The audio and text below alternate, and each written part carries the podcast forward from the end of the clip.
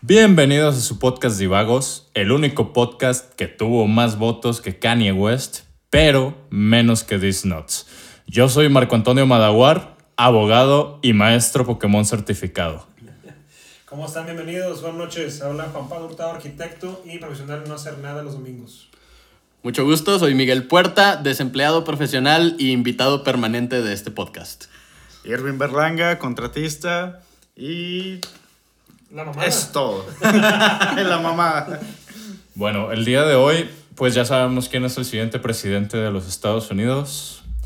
Biden, gracias por sacar a Trump de la Casa Blanca. Ah, mentira, no nos podemos, este, no podemos hacer declaraciones políticas Así es. porque Trump sigue en la Casa Blanca. Así es. Es, es una cadenita muy larga que todavía tiene, todavía nos tiene amarrados a la correa, pero. En fin. Es interesante que yo no sabía que ganar las elecciones en Estados Unidos ya traía mascota, güey, sacas. O sea, gana Biden, gana esta, la, ¿cómo se llama?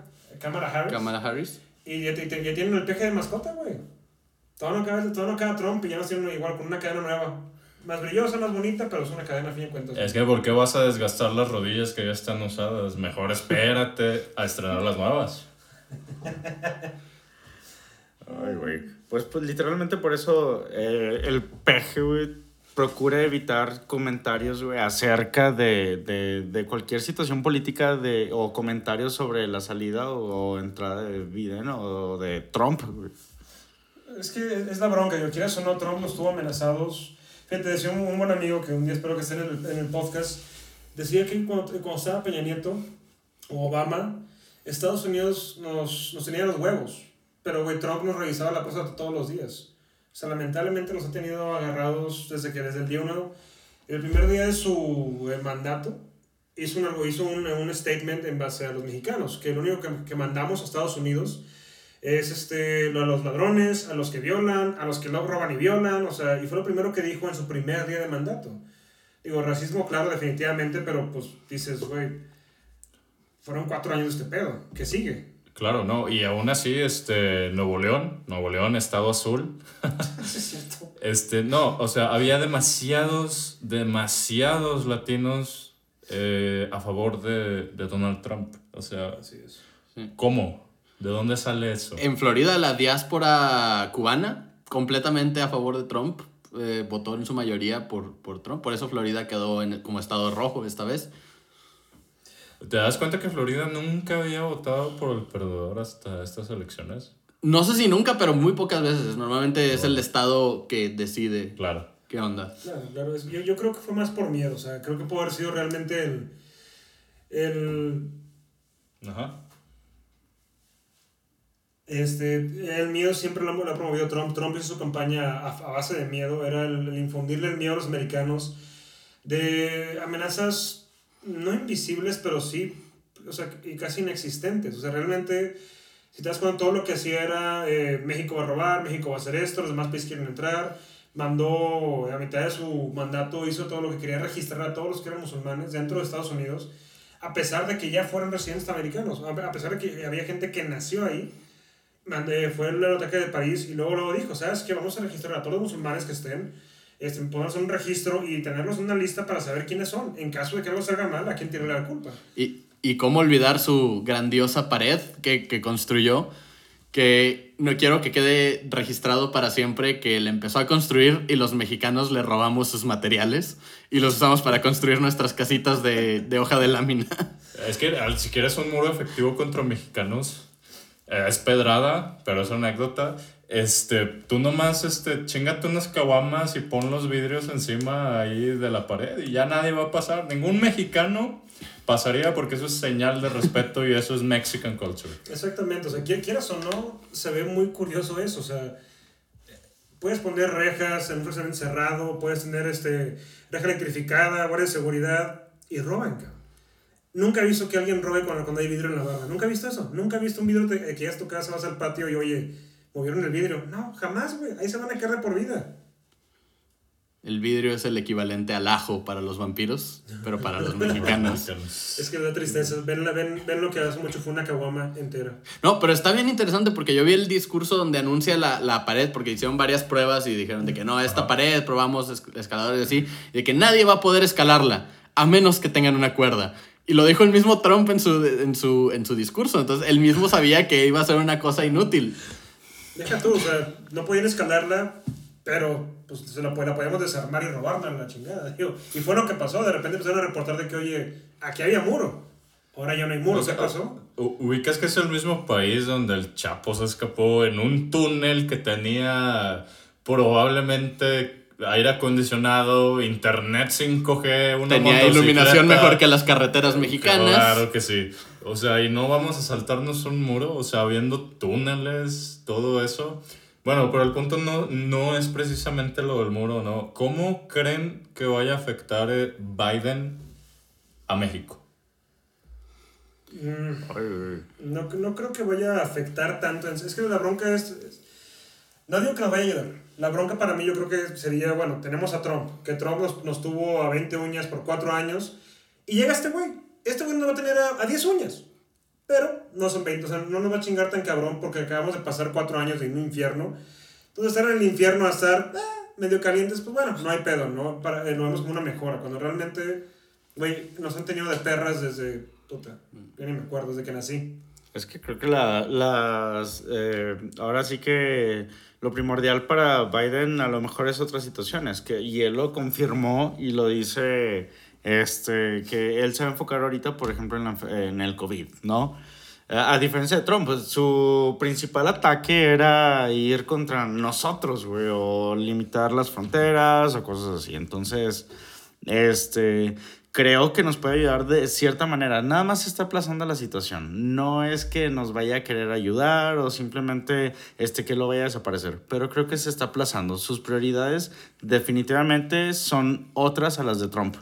Entonces, yo creo que nos puede apoyar, o por así decirlo, y lo digo personalmente, este, en situaciones económicas este, y laborales, lo, lo veo de cerca desde los medicamentos americanos, desde cosas necesarias para nosotros subsistir.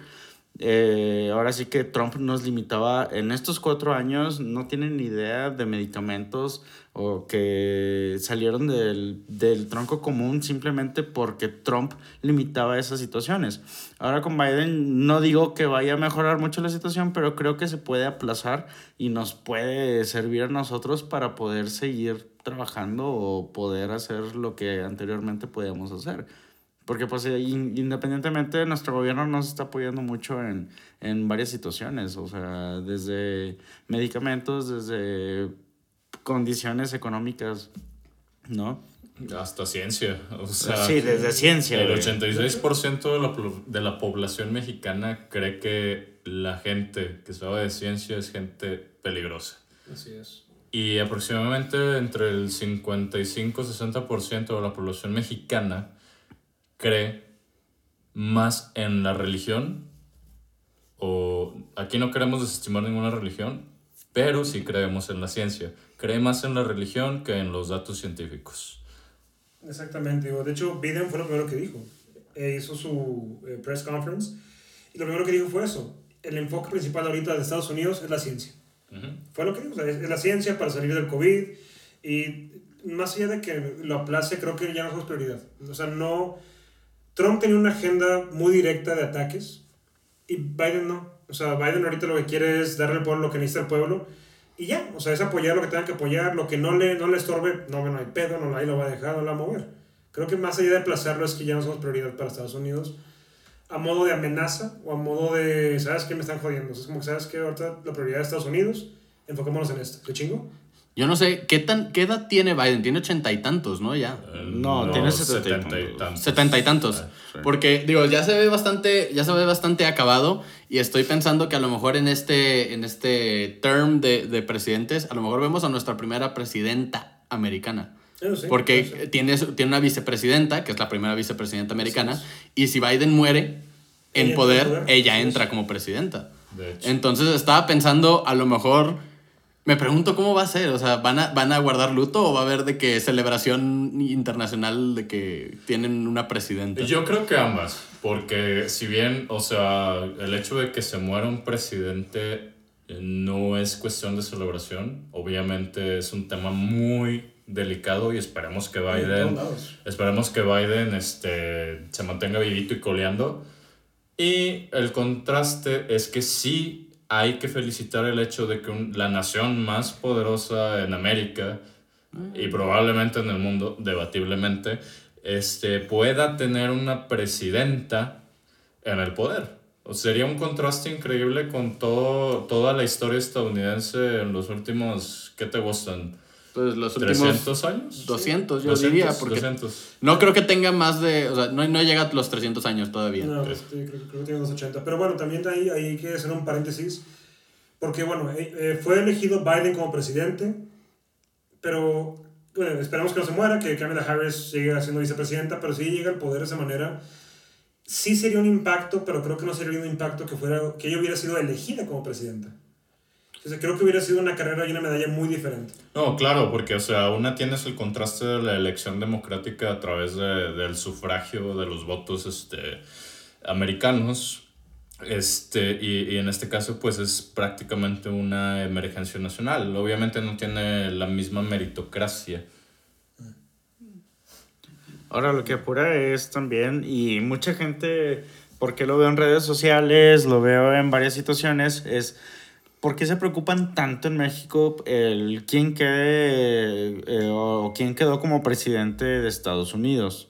Ujú. ¿Por qué? Porque piensan que no afecta en- de ninguna situación la economía o cualquier, cualquier situación quién queda en el poder, pero sí afecta en todos los aspectos posibles, Claro. nos afecta a nosotros. Y eso es lo que me preocupa también, qué, tan, qué tanto nosotros estamos informados de cómo puede afectar todo lo que sucede en Estados Unidos este, políticamente a nosotros como mexicanos.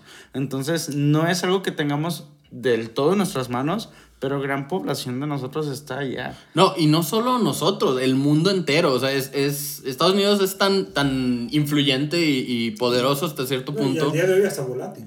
Sí, que, que cualquier cosa extraña que pase, o sea, si Estados Unidos entra en crisis, entra el mundo en crisis. Claro. Eso es, eh, nuestra economía, la economía mundial está basada en el dólar, casi creo. Sí, es- es literalmente la Arabia Saudita de Occidente. Sí. O sea, plano y llano, ellos controlan gran parte de la economía mundial por X o Y razones. Este, aquí no somos economistas. Eh, sin embargo, hay... Tengo una duda. Tengo una duda. Biden. Biden, ¿cómo se ha proyectado respecto a sus opiniones de México? Es que no, no ha hecho, o sea, eso me refiero hace rato, no ha hecho ningún argumento derogativo, no, pero tampoco lo ha metido como que vamos a apoyarlos, como sabes que ahorita la prioridad es, es Estados Unidos. Después de esto, vemos qué pedo.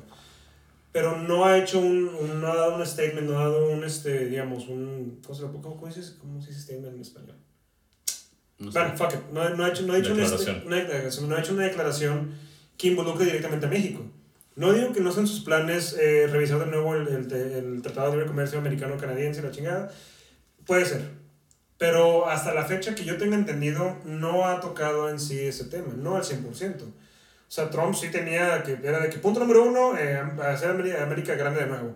Punto número dos, mexicanos. O sea, cosas por el estilo.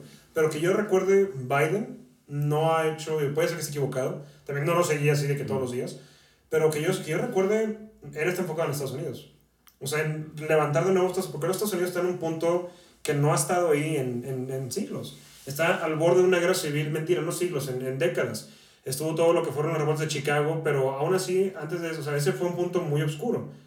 Aún así, su prioridad es levantar a Estados Unidos del pozo en el que están ahorita, y ya de ahí en adelante, chingón. Antes de eso, no. Es como yo lo veo como México. México que apoya a Uruguay, que apoya a Argentina. Güey, preocúpate en, en México. Y ya que México esté bien, ahora sí, repartes bolos. Siento que Biden está haciendo esa parte. Primero Estados Unidos y luego ya lo demás. No, es lo mismo, o sea, México tampoco, o sea, dice apoyo a Uruguay, apoyo a Argentina, pero tampoco es como que mande la gran cantidad de No, pero ayuda, eso o sea. pero hace la, a hace- ver, pero hace la carnal. declaración de No, que. pero tienes que hacer la declaración Bueno, porque pero eres, eres parte o sea, de un tuvimos a un presidente exiliado en México, de entrada, el de Bolivia. el de Bolivia. Sí. Luego, también tuvimos donaciones por América del Sur, ¿Cómo que bien se pudieron ir este, ese dinero, que poco no fue, se pudo ir para inversión nacional. O sea, México se ha pronunciado en apoyos este, principalmente para gente que es como Trump, como Evo Morales, en Argentina, o sea, diferentes sectores donde vemos que la tendencia presidencial ha sido una estrategia populista, un discurso de el pueblo para el pueblo, mientras esas familias se enriquecen, obviamente.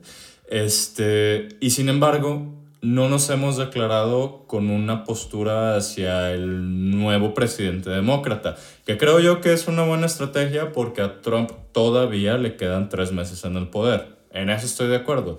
Sin embargo, la política mexicana no ha demostrado realmente estar en favor de, de sistemas este, libertarios o demócratas, o en su caso del libre mercado, y por lo tanto este, este contraste de no felicitar a Biden repercute porque ya estamos empezando con el pie izquierdo hasta cierta medida, pero todavía tenemos un pie dentro de la cancha en la cual está jugando Trump.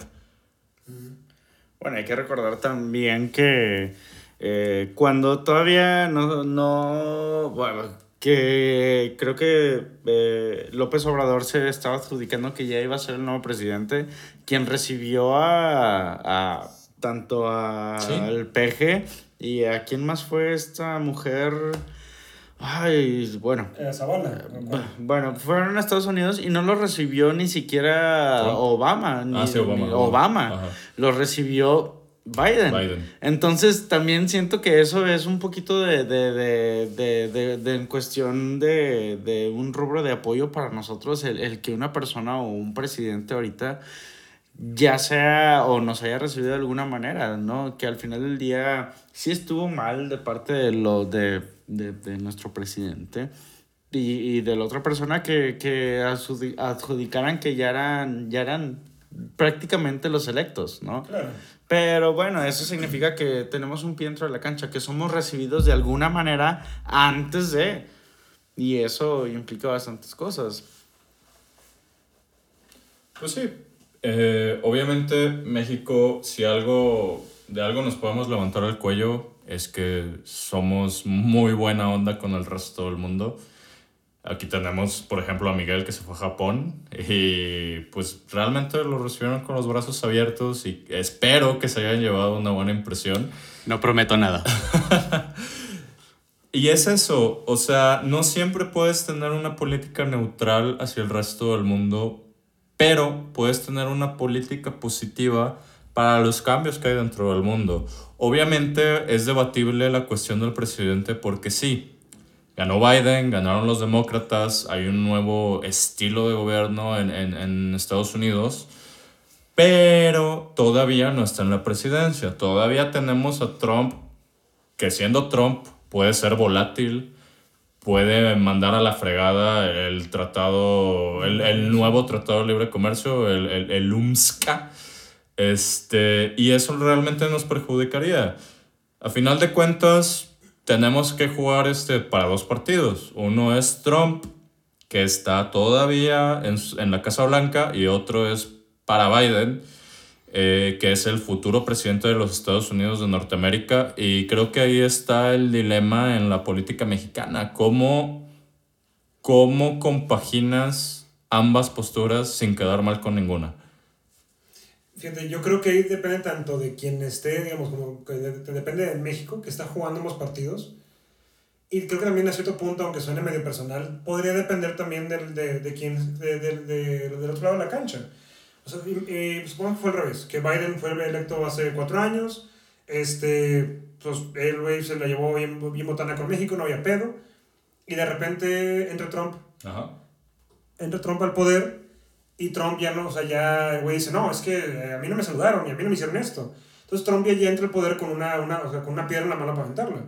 Yo digo que sí, pero por ejemplo, como dicen ustedes ahorita, Biden ya tiene una relación preexistente con México de buena fe. Yo creo que él, él puede entender a este punto de decir, bueno, ¿sabes qué? Va, o sea, no hay pedo. Yo sé que este güey los tenía agarrados de la cola, yo sé que no es, no es personal el pedo. Digo, puede ser que no sea así, puede ser que me estoy romantizando lo que es este pedo. Pero aún así, siento que él sí entendería de que, bueno, o sea, no me felicitaron, güey, no es importante. O sea, sí, ante la, ante la, la farándula, ante lo que es este revistas y demás, de que, ah, México no me felicitó, es como que, va, sí se ve mal. Pero si toma una postura personal ante eso, es una mala señal, güey. O sea, si realmente se agarra de, de que, ah, no, es que si son los pendejos, ya vale madre. En cambio, creo que yo, yo, yo me, me atrevo a apostar que va a ser de otra manera. Va a ser, ¿sabes qué? Nos tienen agarrados los huevos, te, los, los están madreando cada 10 segundos. No hay pega. O sea, no es.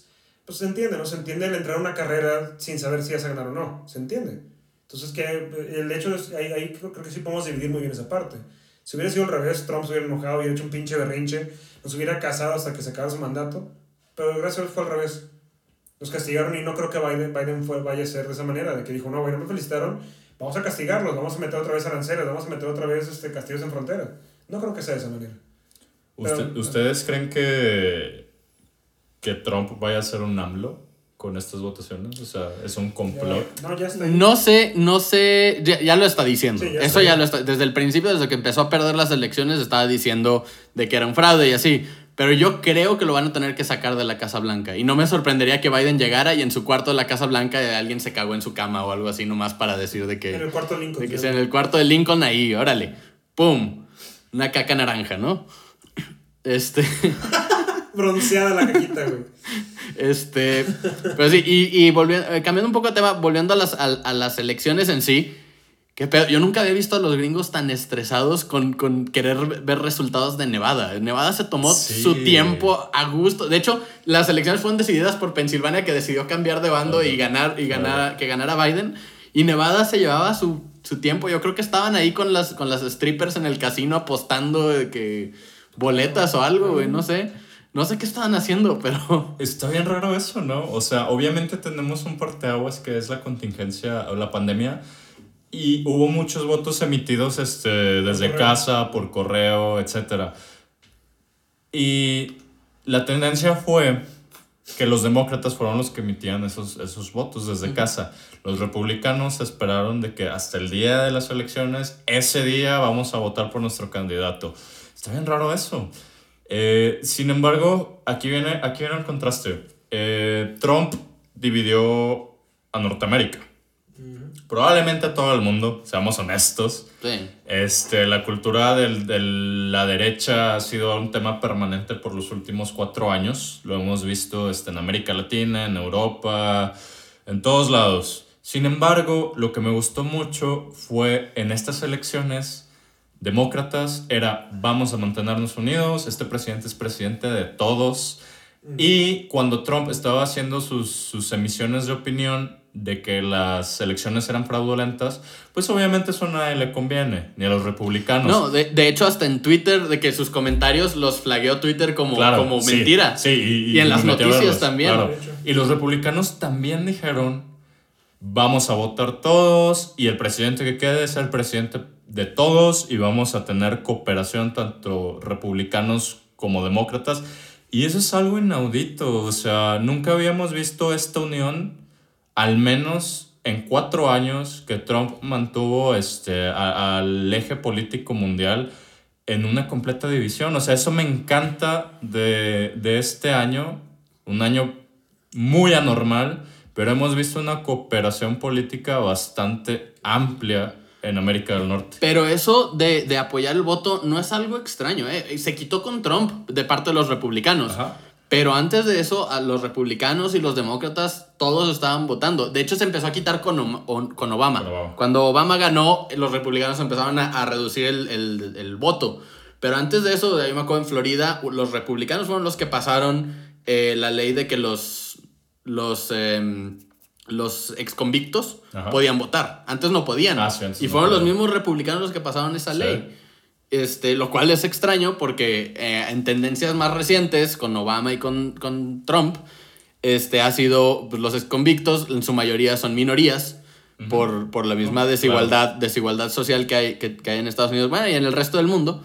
Este, pero es, tú no estás acostumbrado a que los republicanos tiendan a apoyar a esas minorías. No, claro. Y en el, en el pasado sí lo hacían, porque todos era el, lo que querían hacer era facilitar el voto a la mayoría de Sí, las claro, personas. porque los valores eran es, literalmente más conservadores de lo que vemos hoy en día. O sea, hoy en día la línea entre derecha y izquierda está tan borrosa que un republicano puede votar a favor del aborto y un demócrata puede apoyar que el aborto siga siendo un delito en ciertos estados.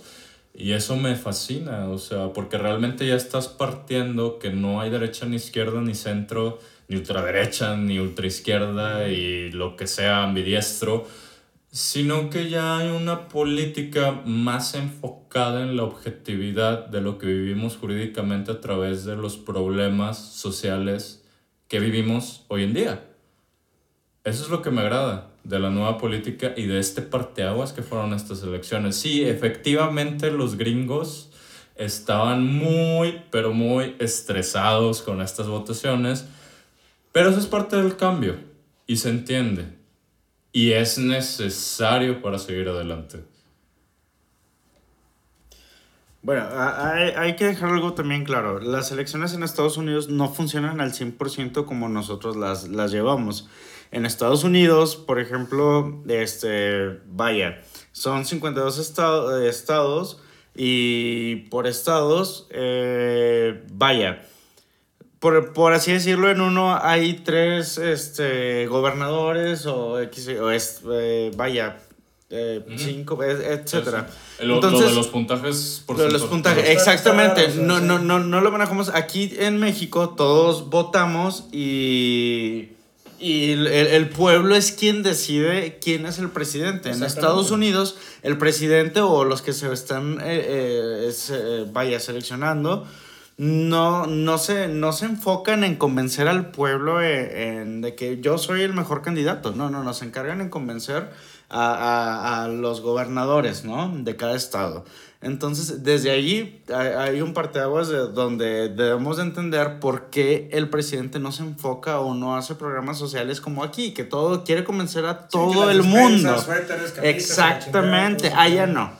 Yo tengo un buen punto de debate. Este, ¿Qué pasaría si en México, o sea, aprovechando el tema del pacto fiscal y el Nortexit, si en México cada estado tuviera un puntaje diferente dependiendo de la mayoría para elegir al presidente. ¿Qué pasaría si en México usáramos un sistema parecido al gringo para determinar quién va a ser el presidente? pues depende de cómo dividieras los, los sectores electorales. O sea, sí, sí, ¿qué estado, ¿a qué estados les darías poder? ¿A qué estados no cómo, les darías ¿Cómo poder? dividirían eso? O sea, ¿sería a través de la economía estatal, del porcentaje de densidad poblacional? ¿Cómo? Es que ese problema, o sea, si te vas por, eh, digamos, eh, ahora todo este rollo que traen con lo de las, este bueno, con el pacto fiscal, va a haber estados que es un 1. O sea, de huevos, de que no sé, Coahuila va a ser un 7, 8, eh, Nuevo León un 10, 12, y vas, vas a tener, no sé, de que a Guerrero, ¿te gusta? Que 3. Yo creo que crearía más problemas de nuevo. O sea, el problema es que el mexicano, el, el cambiarlo tan radicalmente, tan rápido, de, de madrazo, no le ayuda. Yo creo que crearíamos, o estaríamos como todos, todos estos este año que estuvo en problemas sociales, por lo mismo que, oye, ¿por qué ese güey vale más que yo? A lo mejor ese güey trabaja 8 horas diarias, yo trabajo 10 porque vale más que yo y es... Lo veo muy riesgoso. Creo que a pesar de que pudiera funcionar en un momento, ahorita, si lo, lo quieren meter ahorita, sería, sería caos. No, yo no creo que funcionaría, al menos no dentro de los siguientes 50 años. Porque es, es, es eso, es, la, la vida del mexicano es, es corrosiva. ¿Y tú crees que cada estado vale lo mismo? No, definitivamente que yo, o sea, me quede madre que no vale lo mismo. O sea, es que también depende cómo lo mides. yo creo, no cada estado vale lo mismo, porque cada persona, cada ciudadano mexicano vale lo mismo y su voto debería de valer lo mismo. Exactamente, que es lo que hace por acá en Estados Unidos, a lo mejor un millón de, de, de personas votaron, no sé, por Trump en Pensilvania, pero un millón uno votaron por ese güey y, fueron 14 puntos allá. En cambio, si un millón de personas eh, votaron, no sé, vamos a ir, vos, no me sé bien estado, vamos a ir este Minnesota eh, un millón votaron este, por, por Biden y un millón uno votaron por Trump, gana Trump, pero en vez de, no sé, 10 puntos, le dan 3 puntos, 4 puntos. O sea, es esa diferencia de que, güey, ¿por qué si se da una cantidad de votos? ¿Por qué no? O sea, ¿por qué tengo algo menos puntos yo? es donde yo diría que podría haber algún problema social. O sea, porque ese estado vale más que mi estado. O sea, sí, ese es el argumento que precisamente hace Miguel. que cada voto de cada persona debería de valer lo mismo. Sin embargo, cada estado es prácticamente un estado, un estado de derecho, o sea, hablándose de estado, en la terminología de nación prácticamente, porque eso es que tiene su propia soberanía, su propia población, su propia política, su propia economía, su propia educación y su propio desarrollo, ¿no? Y su propio territorio, de eso no nos cabe duda.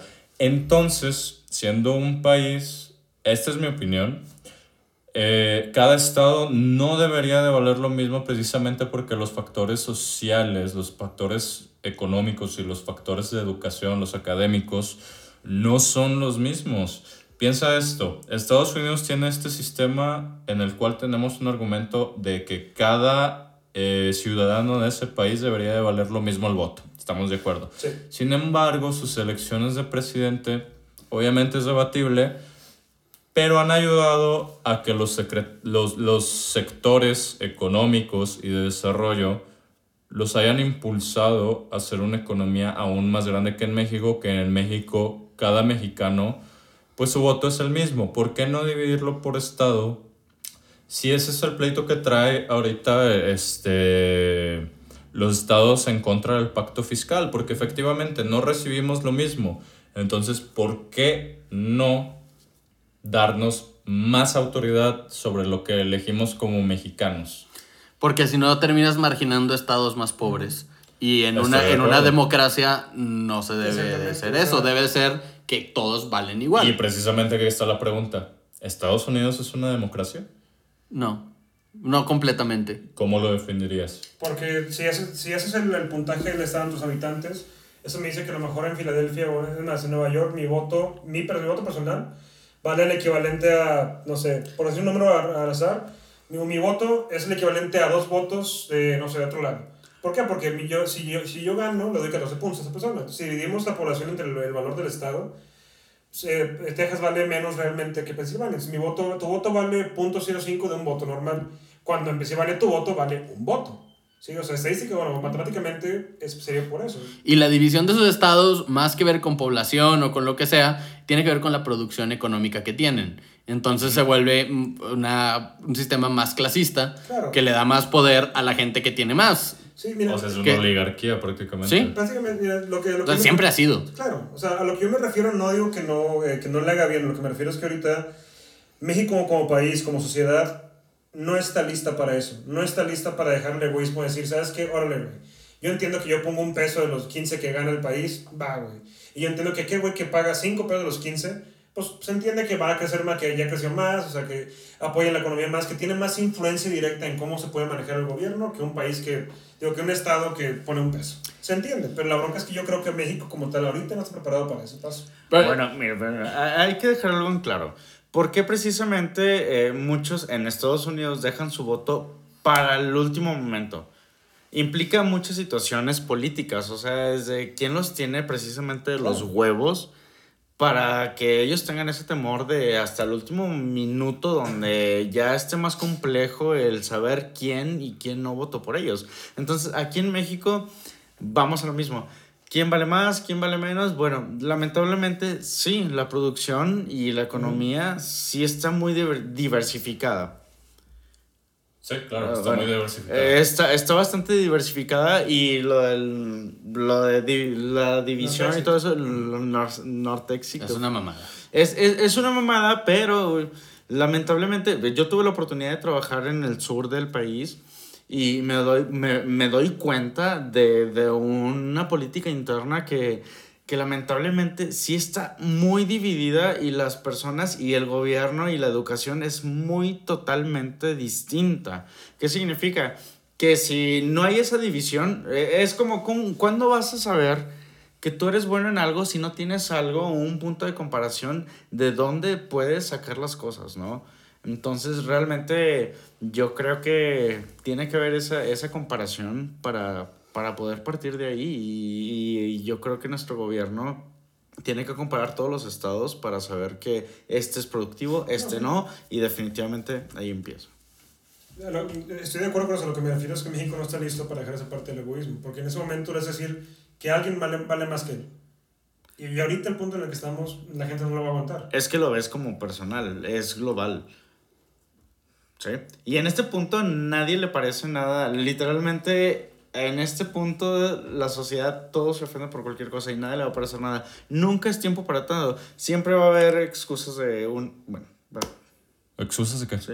Ah, no, bueno, siempre va a haber, nunca va a ser el tiempo. ¿Por qué? Porque van a suceder de que, oye, no es el tiempo para dividirnos. Sí, güey, tampoco es el tiempo para una guerra, tampoco va a ser el tiempo porque la gente no está Claro. preparado para todo ese tipo de situaciones. Nunca vas a estar preparado. Pero si no tomas, ahora sí que Iniciativa. iniciativa para empezar a hacer ese tipo de cambio y las implicaciones son precisamente revueltas, van a ser implicaciones económicas, este, so- sociales y pues nunca vas a hacer algo si tú no tomas esa iniciativa y nunca vamos a estar preparados, pero el chiste es que nunca va a haber un cambio si no tomas esa iniciativa, hasta eso no estés preparado. Lo único permanente, estamos de acuerdo, es el cambio. Y hasta ahí el podcast de hoy, Divaguets. Los dejamos con esa pregunta. ¿Qué pasaría si México tuviera el sistema electoral de Estados Unidos? ¿Creen que sería beneficioso? ¿Creen que nos perjudicaría además? ¿Qué opinan? Lo dejamos hasta ahí. Y Mande- hasta la siguiente semana. Mándenle sus comentarios al Pollo Loco que nos patrocine. Por favor. Por favor. pollo loco. Pollo Estamos a topos y salsa. En ese orden.